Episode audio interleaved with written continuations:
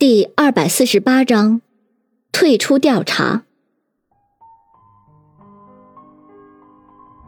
林阳却没有回答他，而是走出房门，边走边说道：“快点起来洗漱，吃早餐的时候我再告诉你。”云峰微微惊奇：“你还会做早餐？”林阳却哼了哼，没有说话。云峰马上识趣的爬了起来，快速的洗漱完毕，然后坐到餐桌前。只见餐桌上有烤好的面包、倒好的牛奶，然后还有煎好的荷包蛋。云峰看着煎好的荷包蛋黄澄澄的，卖相不错，不禁大加赞赏。哎，看来手艺不错嘛。林阳面露喜色，高兴道：“ 那快尝尝吧。”云峰便用两个面包片夹住了荷包蛋，然后一大口咬下去。鸡蛋确实被煎得不错，口感正好。但是似乎少了点儿，啊，对，味道很明显。林阳煎蛋的时候一点点盐都没有放。林阳一脸期待，味道怎么样？云峰微微犹豫了一下，嗯。林阳顿时冷哼了一声：“我听说昨天你对某个人的厨艺是赞口不绝。”云峰马上心虚，啊，你这个鸡蛋。不输张俏佳的手艺，林阳撇了撇嘴，看你说的这么勉强，我自己尝尝。说着，他马上咬了一口自己的那个荷包蛋，刚咀嚼了两口，然后就微微皱眉。嗯，口感是不错，但是为什么没有味道？云峰试探的说道：“可能是你没有放盐吧。”啊？荷包蛋还需要放盐？林阳惊奇道。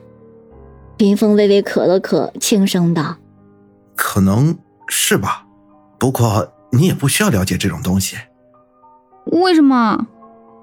我知道就好了呀，以后我做给你吃。”林阳喜笑颜开，清脆道：“呸！哟，老板，才一晚上不见，你什么时候学的这么会撩妹啦？”云峰这时微微正色。好了，你现在是不是应该告诉我昨天晚上后来发生了什么事情吗？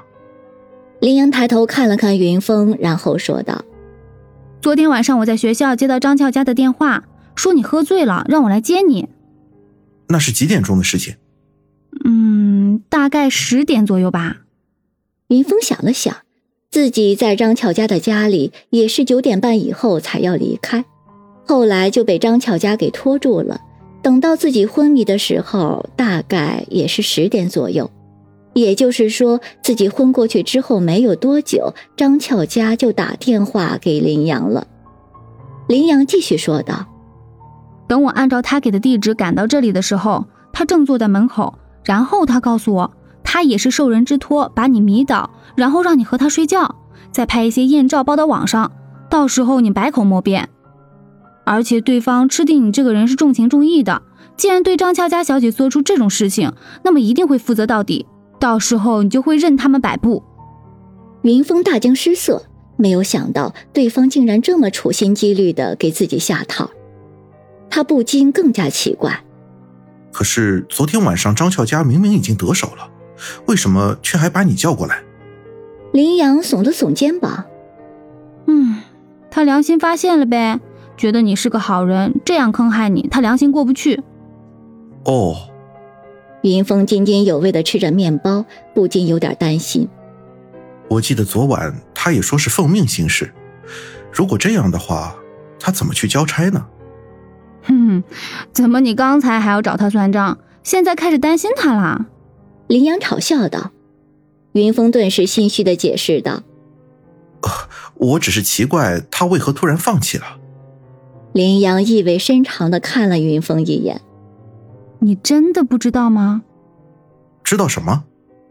一般一个女的愿意为了你而宁愿得罪自己的上司或者亲人，那么毫无疑问，这个女的是爱上你了。”林阳轻松的说道。云峰噗的一声将口中的面包差点喷出来，连忙端起牛奶喝了两口。另外，林阳轻轻的喝了一口牛奶，然后说道。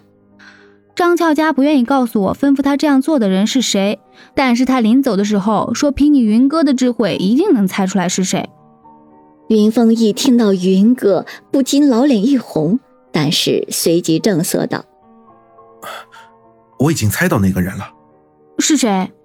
有这个动机的，况且让张俏佳唯命是从的，只有叶星宇这个人了。”林阳一副意料之中的样子，果然是他。看来林阳也是猜了出来。云峰抬头看了看林阳，然后说道：“快吃，吃完饭我们去叶星宇家。”两个人很快吃完饭，便开车来到了叶星宇的家。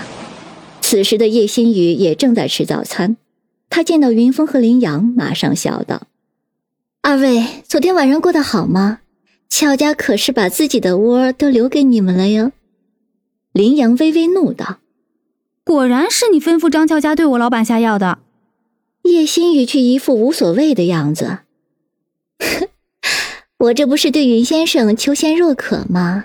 一直想着让云先生来我这里，可是云先生不想来，我也只好效仿当年水泊梁山宋江请卢遵义那样，逼云先生一把喽。”云峰冷冷的说道：“其实从一开始，你来我们侦探所报案就已经开始布局了。所谓的恐吓信根本就是假的，你怕我不感兴趣，才故意制造了那种六年前类似的案例的图案，好让我接下这个案子。然后你料定我会来你家查案，所以就开始给我和张俏佳制造意外。比如那天张俏佳故意装作滑倒溺水，你故意装作低血糖。后来换衣服的时候，你又故意说错房间。”而且最主要的一点，说到这里，云峰故意停顿了一下。最主要的一点，关于张俏家的黑粉，你早已知道是谁，可是你偏偏不说出来，故意让我介入调查，从而给张俏家留下好感，好培养我们之间的感情。等到我破了案子之后，再利用张俏家将我拿下。不愧是大侦探，基本上都猜对了。但是有一个猜错了，什么猜错了？就是恐吓信是真的，信封 是我故意换的。我现在不管你的是真是假，这次的调查我们退出。叶小姐，你另请高明吧。说着，拉着林阳就向外走。谁知这时叶心雨微微冷笑道：“ 虽然信封是假的，但是……”难道你就真的以为我对六年前的那个案子一无所知吗？